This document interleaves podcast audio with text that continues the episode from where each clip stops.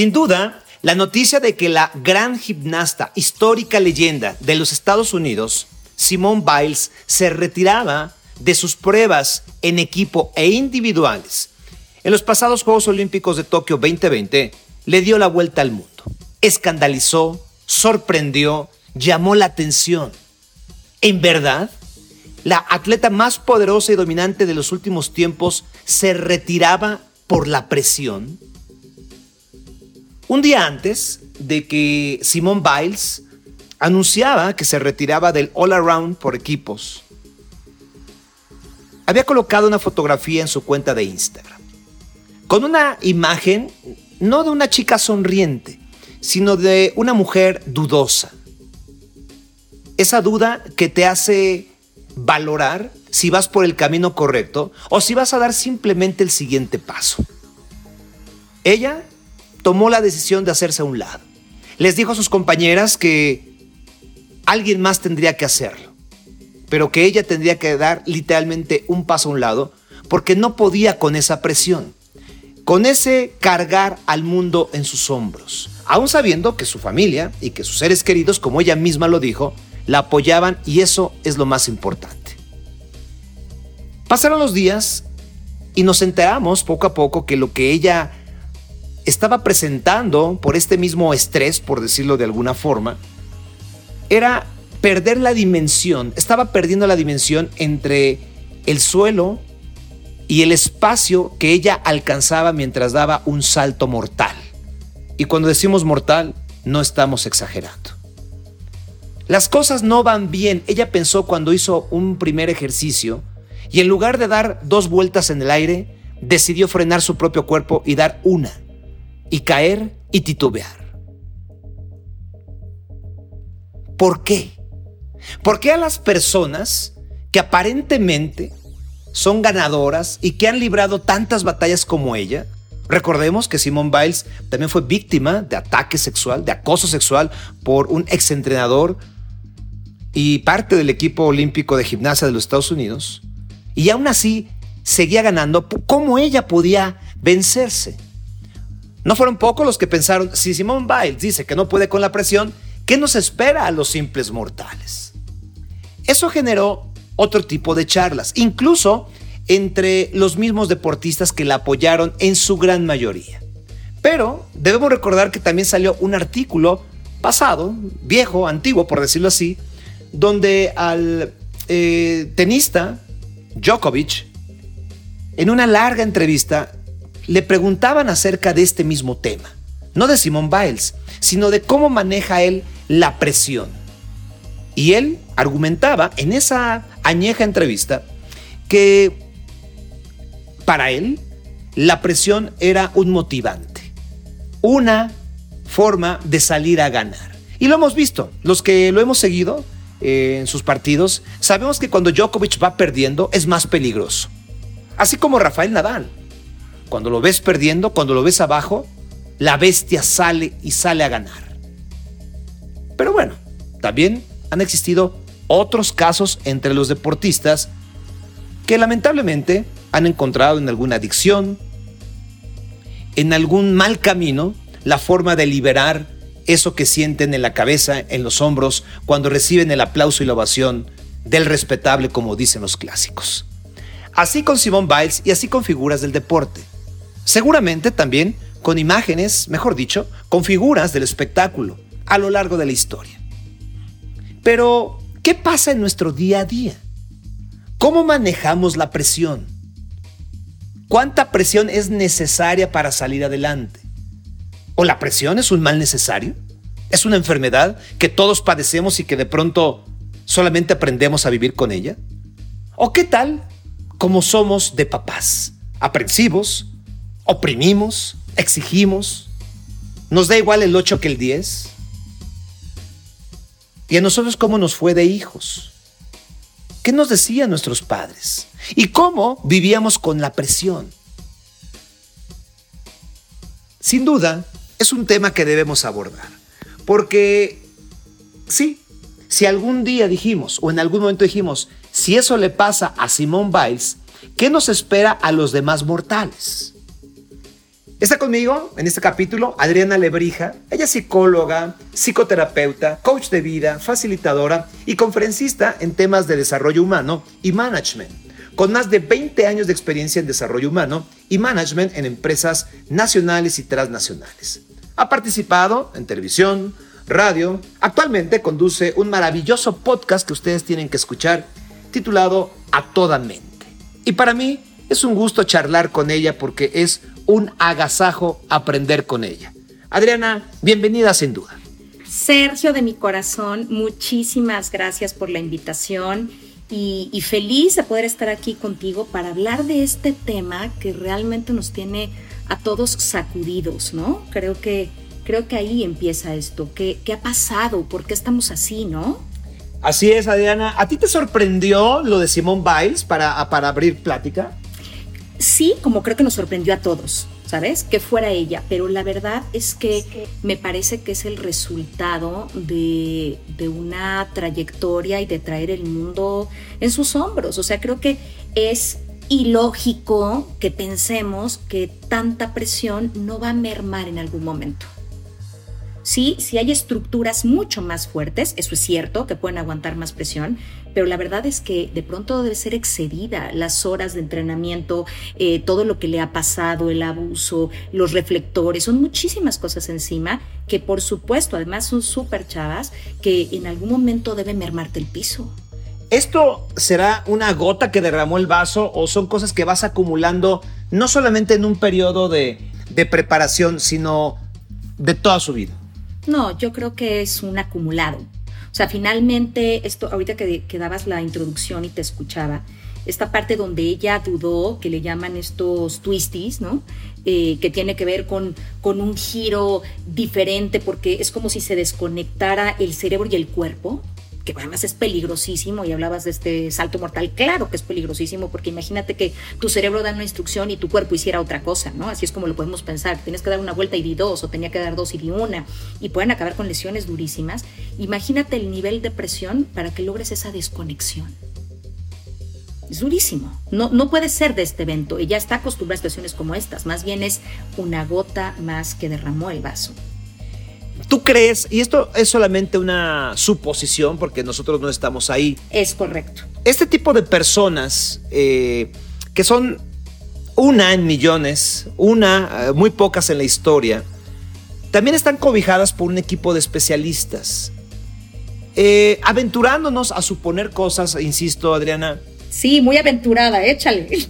no, no, se, no se habrían dado cuenta. Fíjate, te la voy a contestar con otra pregunta. ¿Y tú crees que importaba? ¡Wow! ¡Qué fuerte! O sea, imagínate el nivel de presión. Eh, son medallas, es una imagen, porque ya no solamente es ella, es lo que ella representa. ¿Importaba? Sin meternos, porque sé que no es el tema de, de este episodio, pero todo el tema del abuso, ¿importó? hay un momento en el que el silencio calla todo, ¿no? O sea, a ver, vamos por una meta y no te distraigas con esto, dale. No será la primera ni la última, porque además eh, mencionabas, pero, pero tenemos muchísimos casos, el mismo Phelps, por ejemplo. ¿No? El Phelps ha pasado por cosas durísimas de depresión, incluso hay artículos que dicen, y él mismo dice que en algún momento la depresión llegó a ser tan fuerte que tuvo ideación suicida. Pero otra vez te regreso. ¿Tú crees que no se dieron cuenta, pero importaba? Yo creo que no importaba. Y por eso es que ella me parece sumamente valiente, ¿sabes? Yo, exactamente dije la misma palabra que como tú y como mucha gente la mencionó. Hay que tener pantalones para hacerte a un lado de ir por tus sueños, porque a final de cuentas ella se ha preparado desde pequeñita, pues para ser una ganadora y estar siempre en el podio. Pero fíjate lo que te voy a decir. El sueño no lo habría ya cumplido a ver, y no significa que no haya un deseo y un anhelo genuino de querer ir a las siguientes Olimpiadas y las que sean, porque además está en la edad, es una campeona, es lo máximo, ¿no? Pero a veces pensamos que, que, quieren más y la pregunta es, a lo mejor no necesitaba más. Y la prueba clara es que no necesitaba más. O sea, si yo creo que se llevó una medalla de oro brutal, es en haber enfrentado a toda esta realidad. Porque, a ver, fíjate, fíjate qué fuerte. No dudes que para muchos, en lugar de recordarla ahora por todo lo que logró, la recuerden por haberse quitado. Fíjate qué fuerte. De acuerdo. Incluso cuando gana la medalla de bronce en la última prueba que sí logra participar, también yo hice un comentario donde, si vamos al cliché, a la frase cliché, esa medalla de bronce seguro le sabía a ella como oro por todas las circunstancias. Por supuesto, por supuesto. Tal vez sea la medalla más importante de su vida. Estoy segura. Y te voy a decir por qué. Porque creo que con la historia y otra vez aventurada, como bien tú dijiste, no estamos ahí y sabemos lo que eh, las notas dicen, pues, ¿no? No estamos ahí. Pero imagínate el premio a la libertad. O sea, el oro al empoderamiento. Claro que creo que después de una historia, sí del logro, pero seguramente de mucha presión y de mucho silencio, Sergio. ¿Te imaginas cuántos momentos tuvo que haber dicho en esto que te dije, ¿importará? ¿Tú crees que en algún momento no había tenido ya un tema de ansiedad, de pánico y órale, dale? ¿Importará? Así que el momento en el que dijo, estoy dispuesta a alzar mi voz y cuidarme, me parece que es como, híjole, el honor puesto. Claro, como bien decías, Djokovic y otros dirán, a ver, la presión eh, es un regalo. Y hace poco veía un documental muy interesante y había una parte donde decían, eh, la presión es el el premio que te das por ser tan bueno, digamos.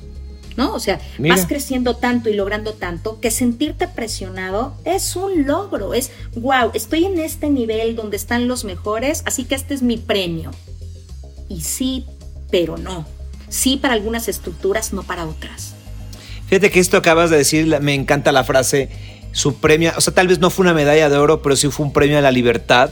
Y eso hay que resaltarlo, este, querida Adriana, porque también otros analistas y compañeros incluso de los medios eh, detrás del micrófono porque también había que, opinar, ¿no? Eh, políticamente correcto, ya hay que decirlo así, y con cuidado para no, para no eh, dañar ni, ni, causar una mala impresión. Pero muchos decían, imagínate la, la gran presión que hay detrás en este momento, mientras Simone Biles decidió retirarse de los Juegos Olímpicos, de todos los patrocinadores, de los patrocinadores del mismo equipo de los Estados Unidos y de los patrocinadores alrededor de unos Juegos que ya han sido atacados por la pandemia en muchos sentidos. Correcto. Y te voy a decir una cosa eh, que tiene incluso Simón a su favor, y es a su favor en términos de si quisiéramos hablar de su capacidad deportiva, ¿no? Eh, que nadie la tiene en tela de juicio. Es que además la pandemia le ha abonado un ingrediente adicional a la presión, ¿sabes? O sea, seguramente no podré entrenar como podías o como te gustaba. O sea, tantas cosas que se han visto limitadas en este proceso. Si algo nos ha enseñado la pandemia es que la salud mental importa y importa muchísimo. Y, déjame regresarme un poquito a algo que decías en la introducción, Sergio, decías, eh, y, qué onda con el estrés? ¿Será el estrés el causante? Claro, y lo que pasa es que tendríamos que entender que una dosis de estrés mesurada, llamémosle EU3, es lo suficientemente positiva como para moverte, que es la que te levanta de la cama, la que te hace irte a trabajar, la que te hace hacer ejercicio, cualquier cosa, pero que sabes que, que sientes una energía por moverlo. Y esa es placentera, pero esa hay una línea en el momento en el que se convierte en distrés y es donde ya te ataca. Y aquí, por supuesto, con estos eh, eh, bloqueos mentales, estos temas de depresión, de ansiedad, de estrés excedido, pues los lleva a un momento en el que ya no es posible, ya no es disfrutable. Y creo que aquí hay un tema bien importante. Además de los patrocinadores y todas estas cosas que decías, imagínate el momento en el que lo que es tu, tu razón de ser, tu mayor pasión, tu disfrute, deja de serlo Imagínate, o sea, decir, esto es lo que más disfruto y claro que debe ser, porque te levantas a quién sabe qué horas, entrenas quién sabe cuántas horas, ¿no? Hay un chorro de esfuerzo, en algunos casos hasta de sacrificio y decir, no puedo hacer esto. Imagínate el nivel de, de, sensación de incapacidad emocional. Imagínate. Sí, y retomando, insisto, esta parte del Premio de la Libertad, recuerdo un libro, Adriana, de la biografía de Andrea Agassi se llama Open eh, el, libro. Y ahí te enteras de manera impresionante que alguien que fue una estrella mundial histórica del tenis odia el tenis. Así es. Y odia el tenis porque su padre, desde muy pequeñito, de edad preescolar, primaria, lo ponía con una máquina que el propio padre creó, inventó, fabricó para lanzarle pelotas y que él le pegara con una raqueta, incluso sacrificando horas de juego y más aún horas de estudio. Y entonces él ya de un adulto, ya ganador, escribiendo su biografía, dice, sí, no soportaba jugar el tenis, pero para eso estaba hecho, para jugar tenis. Qué fuerte. Está, es durísimo porque incluso te he de contar que yo he tenido esas discusiones en casa, particularmente eh, referente al tema de Arasi. Porque, por ejemplo, hay quien dice, sí, pero fíjate qué ojo del papá que le, que le procuró una buena vida y déjame ponerte una pausa. Eh, yo como madre de uno de 17 y de uno de 9, si me preguntas qué quieres, pues quiero que sean felices. Y voy a poner una pausa a una cosa que algún día oí que alguien dijo. Pobre, ¿cómo fue? A ver, pobre infeliz o rico feliz. No, no. Pobre feliz o rico infeliz, perdóname. Sí. ¿Y qué crees que contestó el padre? ¿Qué? Rico infeliz. Claro. O sea, entonces imagínate, si tú piensas en esta historia y dices, ok, a ver, le vio un talento, lo proyectó y eso le ha permitido así viajar, conocer, tornar y disfrutar de muchísimas cosas maravillosas en la vida. ¿Sí? Y a lo mejor habrá quien diga, qué buena visión del padre, le dedicó la vida a eso, le puso el foco y lo hizo exitoso y le permitió lograr. Y tendríamos que ponernos un super signo de interrogación y decir, ¿estuvo bien? ¿Estuvo bien forzarlo? Y nos vamos a quedar con esa intriga. ¿Quién sabe? Quizá desde la lectura de él hay una parte que dice, sí, hay muchas cosas que he disfrutado a partir de estas, pero otra donde sufrí mucho por hacer algo que no quería hacer. Y creo que eso es bien delicado y pone a los papás, a todos nosotros como padres, en una mira bien complicada, porque el estrés eh, y toda esta presión también es un factor social, ambiental, cultural. Adriana, y ya que estamos en esta línea y que es la pregunta de los 64 mil pesos, diría este, don Pedro Ferriz, ¿no? Hace muchos años. Eh, ¿Debemos presionar a nuestros hijos? Híjole, me pones este, en una pregunta, efectivamente, no sé si de los 64 mil o de los 64 mil millones de billones de no sé qué. A ver, yo creo, yo creo que hay una parte en la que hay que eh, impulsar, hay que modelar, hay que poner hábitos, hay que generar disciplina, hay que poner límites y eso podría tener una dosis o un matiz de presión, ¿sí? O sea, hay que hacer cosas que no necesariamente un chiquito quiere, pero creo que, lo que hay que hacer es em, no, no forzar al nivel de sentir que solamente eres eso. Eso es lo que a mí me parece muy delicado. O sea, yo creo que hay que empoderar a los hijos, sí, hay que poner límites, hay que hacer que los conozcan, pero pero hay que también enseñarles a que son mucho más que esa actividad. Y déjame irme al escenario, por ejemplo, académico. Sí. ¿Ok? A ver, yo hoy, hoy creo que después de este periodo tan complejo que hemos vivido, vivido, la calificación a mí, Adriana, no me importa. Te lo juro.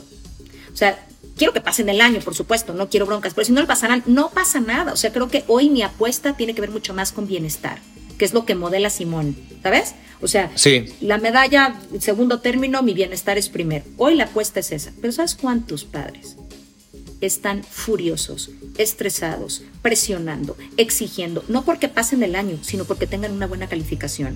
Donde el problema no es la calificación, sino el mensaje que hay atrás de esa presión. Es como si todas las otras cosas para las que eres maravilloso no sirvieran y tu valor estuviera puesto en la calificación. Y déjame regresarme al deporte déjame regresarme al caso de Simón. Claro que hay que, seguramente eh, hay que tener una carga de presión para decir, una más, puedes más, da más. Pero eh, lo importante creo que es que en medio de esa presión logremos hacerles sentir a los hijos que son mucho más que esa actividad, que el valor y el amor que les tienes no dependen de un resultado. Y ahí creo que es la bronca.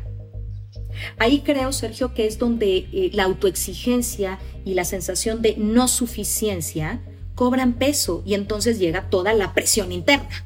Claro. Si no hago esto no me van a querer, ¿sabes? Si no me saco 10, entonces mis papás van a estar enojadísimos y mi mamá no me va a hablar y mi papá se va a enojar y los voy a decepcionar y hay todo un tema de eh, decepción, no suficiencia, eh, no dar el ancho que se va migrando a la vida adulta en 80 cosas más.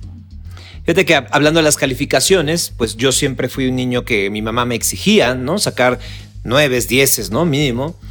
Y ahora que soy papá, eh, yo he bajado esa presión porque recuerdo la presión que yo tenía de eso y si bien les exijo, pues no, no, no, no me, no, eh, digamos que cumplo mis expectativas de papá viendo un 10 de, mi niño, ¿no? Claro. Siempre y cuando yo vea que se al menos están esforzando por tener una buena calificación.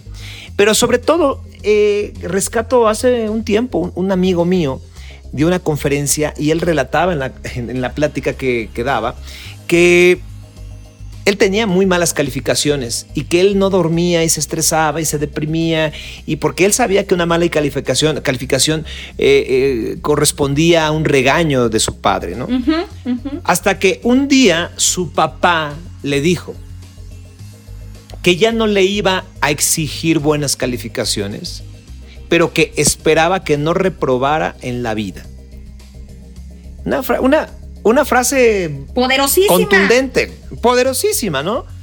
Y hoy, en el total de la vida de esta persona que yo comento, pues es un tipo feliz, ¿no? Tal vez no haya sido el mejor de su clase, tal vez haya tenido algunos tropiezos en su vida profesional y personal, pero yo veo a un, a un tipo realizado en lo general.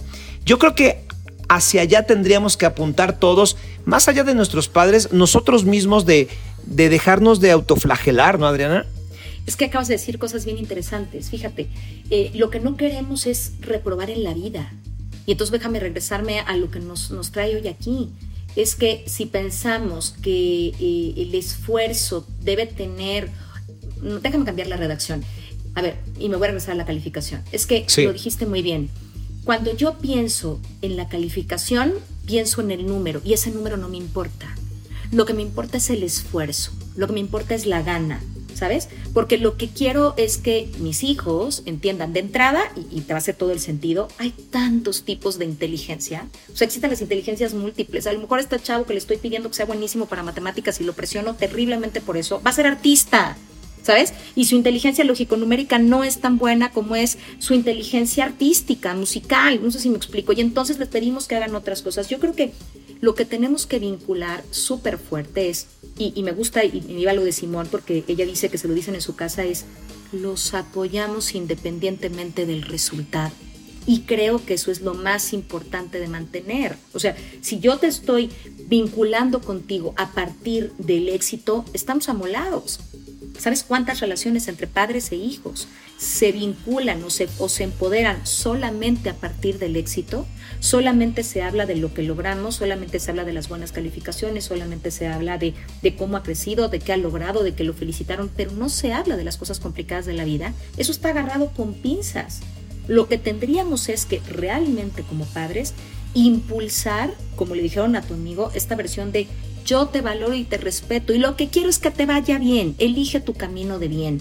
Eso no significa que no haya reglas, ¿sabes? Eso no significa que no haya disciplina, que no haya límites y que incluso haya cosas en las que tengamos que presionar, pero cuando decías, cuando veo el 10 me siento con mi medallita de papá, claro, y déjame decirte por qué, lo hacemos muy mal, de verdad. Muchas veces los padres evaluamos nuestro rol de padre a partir de la calificación del hijo. Déjame contarte un escenario de mamás día uno.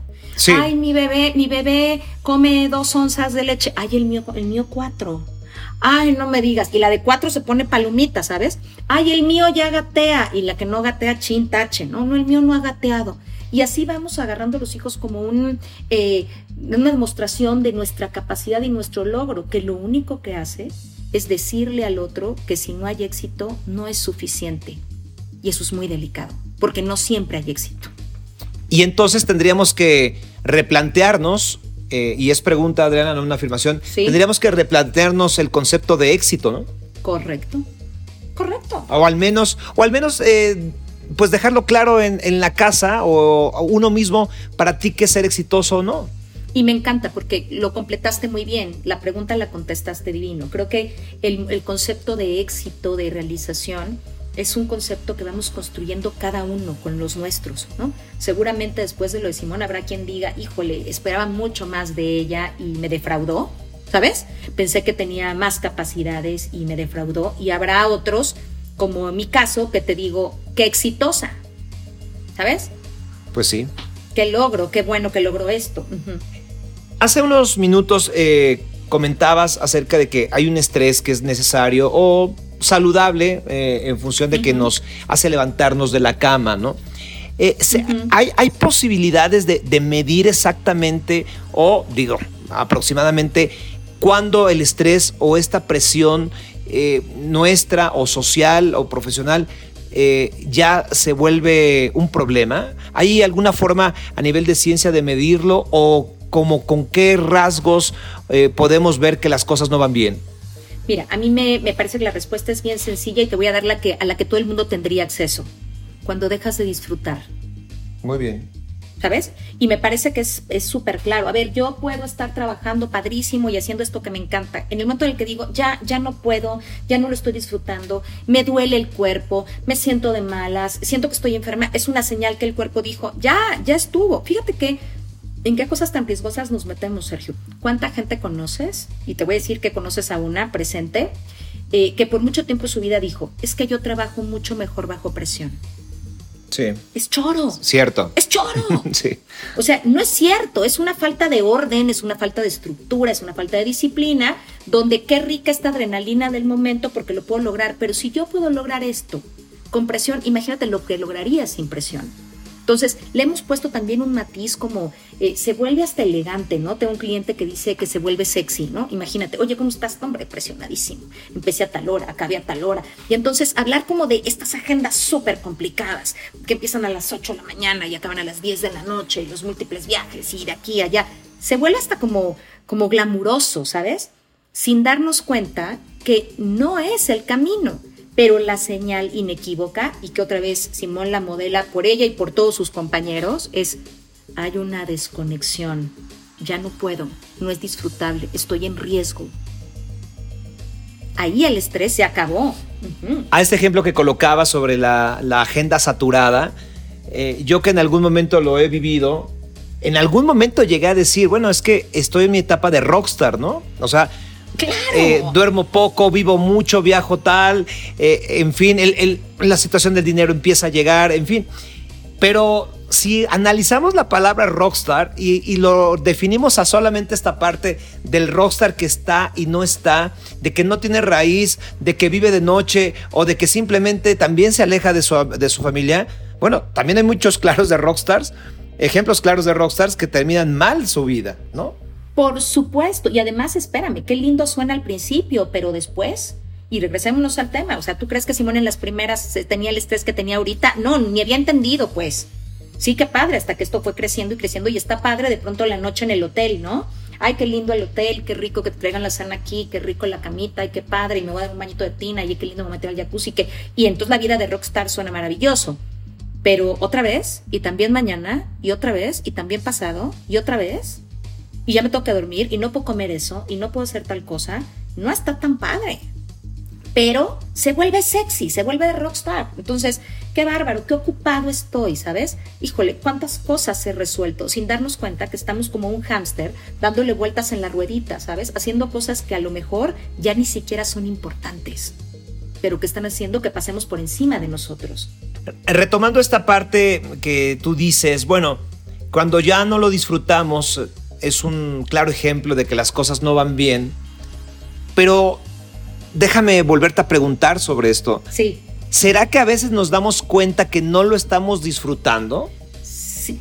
Es decir, nos echamos y nos echamos chambas o nos echamos responsabilidades o qué tal que nos echamos deudas, ¿no? O sea, o una hipoteca o un mejor nivel de vida o un carro o una apariencia o una ropa de marca, ¿no? Y entonces nos echamos y nos echamos pero también el no, el, eh, eh, el, estar llegando justos a la quincena o el, el, aparentar de que me va muy bien a mí por una competencia con los compañeros de la universidad o de los amigos o del compadre. Ahí te va. Sí, súper sí. Sí, súper sí. O sea, el problema es que tenemos, a ver, el adentro se proyecta en el afuera. El afuera es un reflejo del adentro, en teoría y así debería de ser. Pero claro que esta presión de la que habla Sergio, este aceptar más proyectos en los que a lo mejor ya no disfrutas eh, y tantas cosas y la hipoteca y no llegar a la quincena y para que los de afuera vean, habla del vacío interno. Yo te pregunto, te devuelvo la pregunta. ¿El vacío has sentido alguna vez vacío? Yo sí. Sí, yo creo que en cualquier, en cualquier etapa de mi vida alguna vez se ha presentado, sí. Correcto. O sea, en algún momento que has dicho, híjole, ¿todo esto para qué? ¿Sabes? ¿Y esto qué?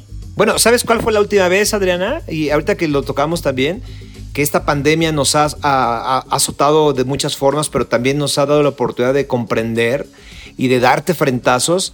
Cuando recién en marzo nos mandaron a confinamiento, eh, alguna vez les platicaba a las personas que escuchan sin duda que tuve la oportunidad de que mi familia cercana, es decir, mi esposa, mis hijos y mi suegra, vivieran en, un domicilio eh, aquí en Morelos. Y pues estaba, estuvieron allá cinco meses. Yo los veía solamente los fines de semana. Pero no fue ni siquiera al tercer mes, no fue al cuarto mes, fue al segundo fin de semana, mejor dicho, a la segunda semana, que yo le escribí a mi esposa y realmente yo estaba triste y, le puse una frase que es muy sencilla, pero que, y que muchas veces la lees hasta en cualquier cartel que venden en el metro, ¿no? O sea, están ahí, pero, pero a veces no le hacemos caso. Y yo le decía, es que no se trata de acumular, sino se trata de compartir. Y entonces yo le decía, de nada me sirve estar aquí en la casa, con mi jardín, con mi botella de vino, con mi música, con la comida que puedo darme, con X, con mi tarde un poco más libre porque por órdenes de la situación de la pandemia salíamos antes del trabajo. De nada servía tener todo eso si no tenía con quién compartir. Tal cual, tal cual. ¿no? ahí fue donde me sentí vacío, teniendo todo. ¿eh? Y es que este vacío, me regreso a la pregunta, oye, ¿cómo nos damos cuenta de que el estrés ya no está siendo padre? Revisa cómo estás, cómo te sientes. Fíjate qué fuerte lo que voy a decir. Una de las cosas más duras hoy es darnos cuenta de la otra cara de la depresión. Una de las caras más comunes de la depresión hoy, ¿cuál es? Una maravillosa sonrisa, Sergio. Sí, es cierto. Y entonces la gente tiene una depresión profunda con sonrisa de oreja a oreja ocurren estas tragedias donde la gente toma la decisión de, dejar de estar en este plano y la gente dice, ¿por? Si era tan carismático, si tenía todo, es que el vacío es canijo. Porque lo que hacemos es, hay tal nivel de vacío que lo tratamos de llenar con las actividades que hay afuera. ¿Y qué crees? Llena a la afuera, pero no llena a la adentro.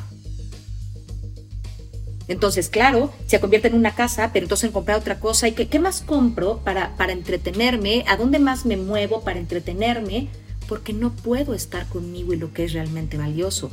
Todos estos deportistas, por ejemplo, eh, todos en algún momento hablan, estos que, que, hemos leído, de, híjole, es que ya no me sentía tan capaz, ya no disfrutaba la gimnasia, ya no disfrutaba nadar, ya no disfrutaba esto, me quería esconder, ya no disfrutaba el tenis, ya no disfrutaba, ¿sabes? Hay un tema de ya no disfruto y todo lo que está afuera ya ni siquiera me gusta, porque ¿qué crees? Ya no es capaz de llenar el vacío. Ahora, adelante, te voy a decir algo que también hay que, hay que señalarlo. Sí. No todas las personas tienen acceso a, lo, a todo, ¿no? Es correcto. A una buena educación, a un trabajo bien pagado, a una eh, camaradería de un grupo de amigos que puedan irse a tomar el café los martes a las 7 de la tarde. Eh, en fin, o sea, hay realidades, hay, lamentablemente, hay clases sociales que, que han sido muy azotadas, no solo ahora en la pandemia, sino a lo largo de la historia de nuestro país. Y entonces, pues no tienes opción, ¿no? Porque aquí estamos dando la que Simón Biles tenía la opción de renunciar y a lo mejor porque tiene resuelto muchas cosas, ¿no? Pero hay la mayoría de las personas me gustaría señalarlo así, que, que, que no tienen opción a renunciar. Es correcto. Es correcto. Y eso no significa que no haya estrés. Claro, es diferente cuando pusimos el foco hoy, es que estas figuras que tienen todo, que parecerían tenerlo todo, ¿cómo es posible? Y entonces el que no tiene nada y está desfavorecido, como bien dices, podría voltear la mirada y decir, ¿cómo? lo que yo daría por tener lo que tiene, ¿sabes? Lo que yo daría por estar en su circunstancia. Y eso es lo que más llama la atención, pensar que estas figuras que parece tener la vida resuelta, eh, por lo menos quizá en lo económico y en el poder o en la fama, eh, te das cuenta que no la tienen en lo emocional. Y ahí, en lo emocional, Sergio, creo que no hay eh, distinción socioeconómica o sociocultural. La única distinción está en el acceso a la ayuda o no. Y esa es durísima. Porque por supuesto que, Simón, si no le dan ningún apoyo o a Naomi Osaka, si no le dan ningún apoyo, a ninguno de estos si no les dan apoyo, tienen con qué pagarse una terapia, con qué pagar un psiquiatra, con qué tener redes de apoyo y muchos otros no. Eso es una realidad. Pero para sentirte triste no importa cuál es tu nivel socioeconómico, para sentirte vacío no importa cuál es tu nivel socioeconómico, porque también la presión y la demanda es diferente. A lo mejor aquí la presión es, híjole, necesito una casa más grande. Y a lo mejor para el otro es, híjole, necesito poder pagar el cuarto. ¿Sabes? Sí. Pero, pero la presión es la misma, la presión por cada quien en su justa proporción. Eh, el problema es poner el foco afuera, en que el afuera es el que evalúa si yo soy suficiente o no. Y entonces cuando tenemos estas sacudidas, porque lo de Simón independientemente de lo que haga, independientemente de las Olimpiadas, lo que hizo fue sacudir el piso de muchos otros y llevarnos a cuestionamientos como los que hemos tenido tú y yo en este ratito. O sea, lo estarán haciendo bien los papás, seremos buenos padres, lo habrán hecho bien con nosotros, exigimos demasiado, deberíamos exigir menos, cómo es que llega uno a ese nivel de estrés, eh, en qué momento te deprimes así, por qué no lo vieron, sí lo vieron y no importó, y nos llena de cuestionamientos porque nos mueven nuestros propios cuestionamientos y nuestra propia presión. Adriana, en, tu experiencia con todas las personas a las que tú ayudas, orientas, incluso también empresas, ¿cuáles son las principales preocupaciones que nos van sumiendo en este tipo de estrés? Fíjate, la, económica es una durísima, ¿no? Y te vuelvo, la económica empezando por no me alcanza, ¿ok? Necesito tener más dinero. Eh, a ese mismo agrégale, y otra vez me voy a como a mi siguiente nivel socioeconómico y puede ser, necesito, quiero tener más, en un tema de comparación con el otro que eso merma muchísimo autoestima, ¿no? O sea, yo no he podido cambiar de esta posición. Laboralmente es durísimo ver cómo la gente está muy preocupada por su siguiente posición, sobre su, por su siguiente paso profesional. O sea, están bien ahorita y es cuál es el siguiente paso. Yo a veces como coach le digo, ¿qué te parece si nos esperamos tantito y consolidamos esta? Ya estás pensando en la otra, ¿sabes? Eh, las siguientes posiciones, más lana, alcanzar los resultados. Y en tiempos de pandemia eso ha sido una locura, porque por supuesto que muchas eh, áreas o muchas eh, de la parte económica, ¿no? de la economía del país y del mundo, pues se ha visto detenida. Entonces la gente que acostumbraba tener un nivel de vida porque generaba tal nivel de resultado que le representaba tal bono y tan tal, hoy no lo tiene. Entonces, toda la parte que tiene que ver con el dinero, cada quien en su justa proporción, pero genera muchísimo estrés. Eh, la salud genera muchísimo estrés y entonces hoy el tema de la pandemia que nos conecta con la trascendencia existencial es durísimo. O sea, si vamos a vivir mañana o no, todos sabemos que nos vamos a morir, pero ahorita es, híjole, lo sientes cerquita, ¿no? Y entonces... en cualquier momento. Por supuesto. Y entonces conecta durísimo con el estrés, porque entonces no solamente estoy preocupada por mi salud, sino por la salud de aquellos que me rodean. ¿no? Y sea el que sea, la señora que me ayuda en la casa, el policía de afuera, mis hijos, todos estamos preocupados por la salud. La salud genera mucho estrés, eh, el desarrollo, ¿ok? Y, y, el futuro, que además es una de las cosas súper complicadas. Vivimos pensando en lo que pasó y en lo que va a pasar. ¿Y qué crees? Que la mayoría de las cosas que nos preocupan son situaciones que no están ocurriendo, pero que además nunca van a pasar, Sergio. Entonces una gran cantidad de estrés está en la fantasía de un futuro que no sabemos cómo se va a dar. En todos los escenarios. ¿Qué es más doloroso o, qué es más eh, fuerte en este mismo tema? Eh, ¿Lo que esperan de mí o lo que yo espero de mí mismo? Híjole, las dos. Y déjame decirte por qué. Porque una es alimentada por la otra. O sea, si, si mi hijo, ¿no? Y déjame regresarme a la parte de, de, chiquitos. A ver, por ejemplo, mi hijo, el chiquito, juega fútbol. Los dos juegan fútbol, pero el chiquito juega bárbaro, ¿ok? Ya incluso fue a un torneo internacional y no sé qué, el que tiene nueve años. Por supuesto que a ese nivel, ¿qué crees que él espera? Él tiene la expectativa de decir, quiero ser futbolista. ¿Sí? Y esa, con esa tiene para echarse la presión encima. Pero tú qué crees que él espera cuando él mete un gol y yo me echo tres maromas en el, en el campo? Le aplaudo el comportamiento. Entonces, por un lado él quiere ser futbolista, pero él sabe que si él mete un buen gol, a mí me va a hacer muy feliz. ¿Me cachas? Entonces, eso es bien complicado, porque ¿qué fue primero? Mi celebración donde él dijo, esto hace feliz a mi mamá, esto hace feliz a mi papá, tengo que hacerlos felices, ellos valoran mucho que yo haga esto, entonces tengo que ser el mejor, o su propia presión. O sea, yo creo que las dos, en diferentes momentos de tu vida, tienen una carga súper fuerte. Sí.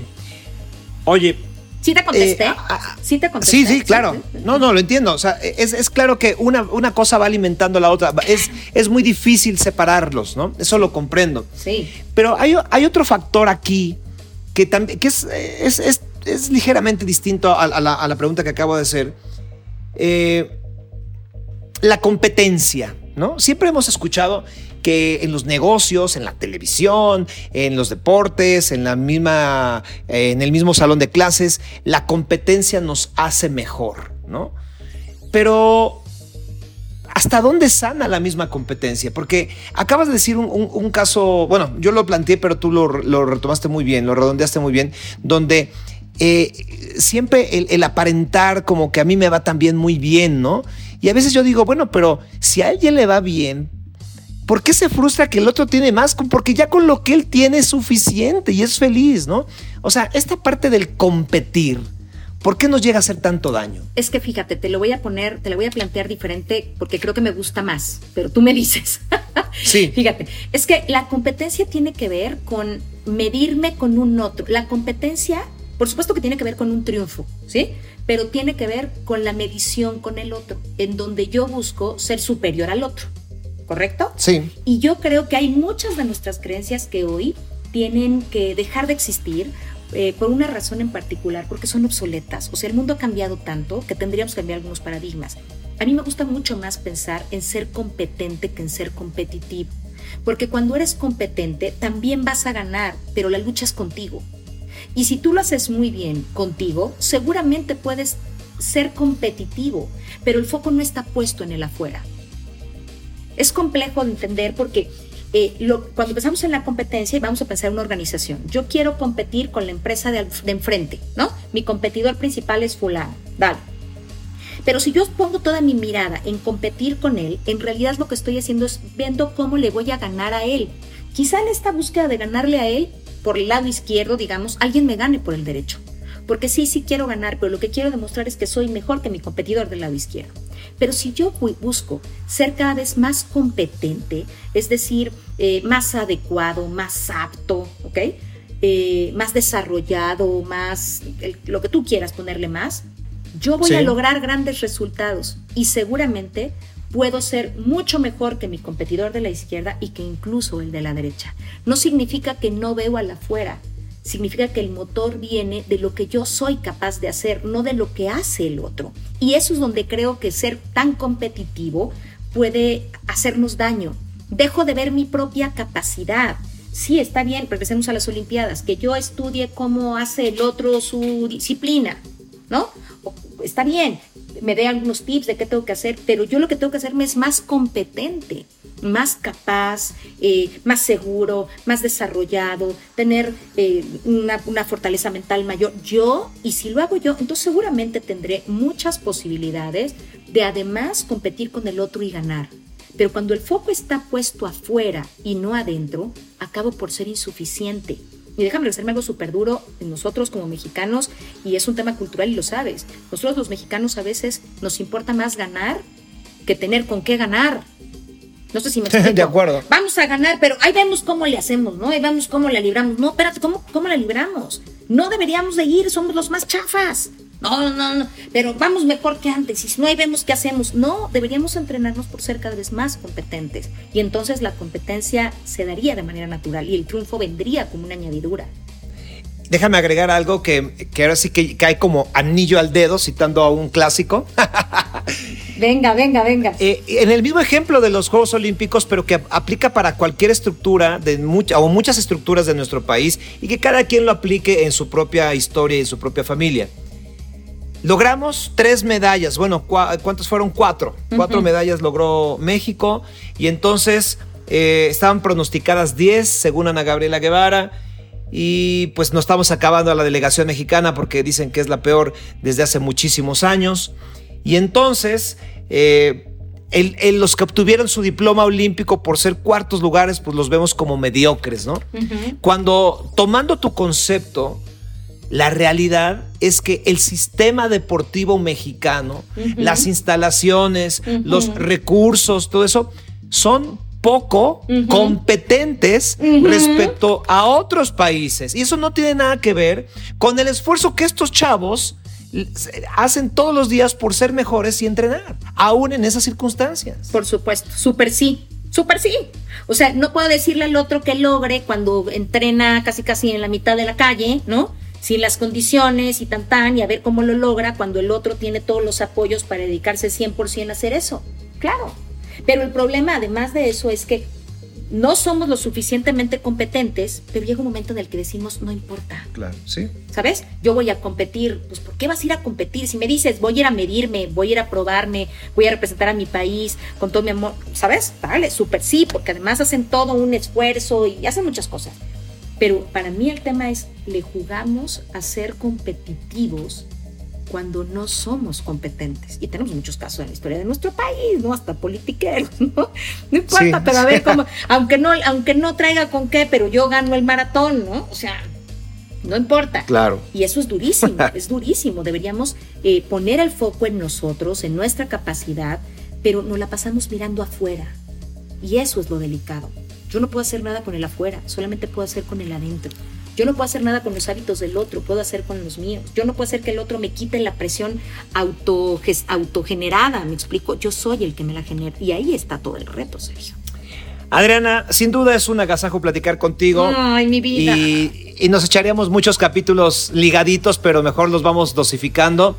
Eh, me gustaría que hicieras una última reflexión sobre eso que platicamos. Ok, a ver, yo si tuviera que hacer una reflexión o un cierre diría que la presión tiene que una parte sabrosona, ¿no? un estrés rico que nos mueve a hacer las cosas, pero que nunca eh, pensemos que somos solamente una cosa y que nuestro valor está puesto en alguna cosa que realizamos.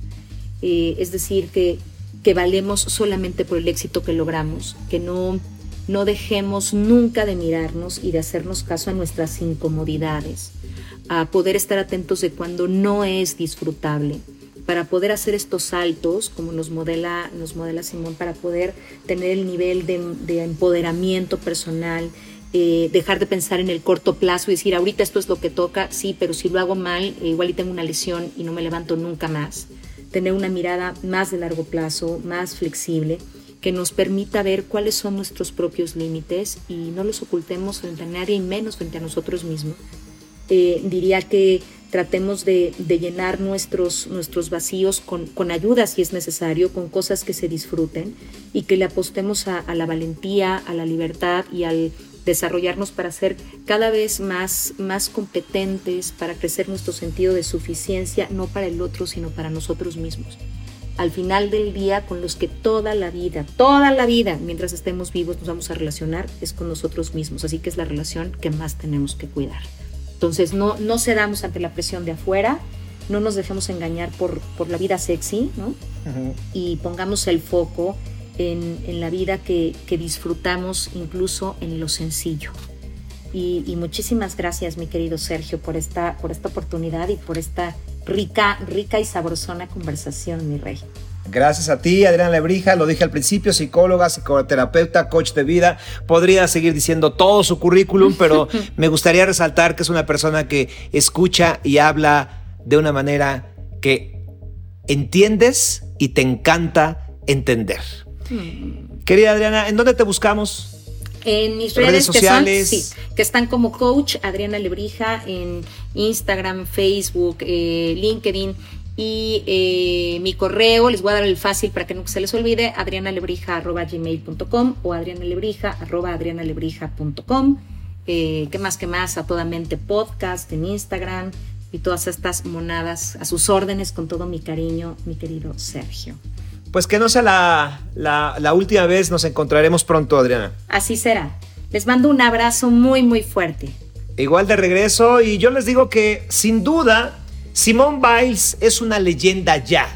No solamente es una atleta ganadora.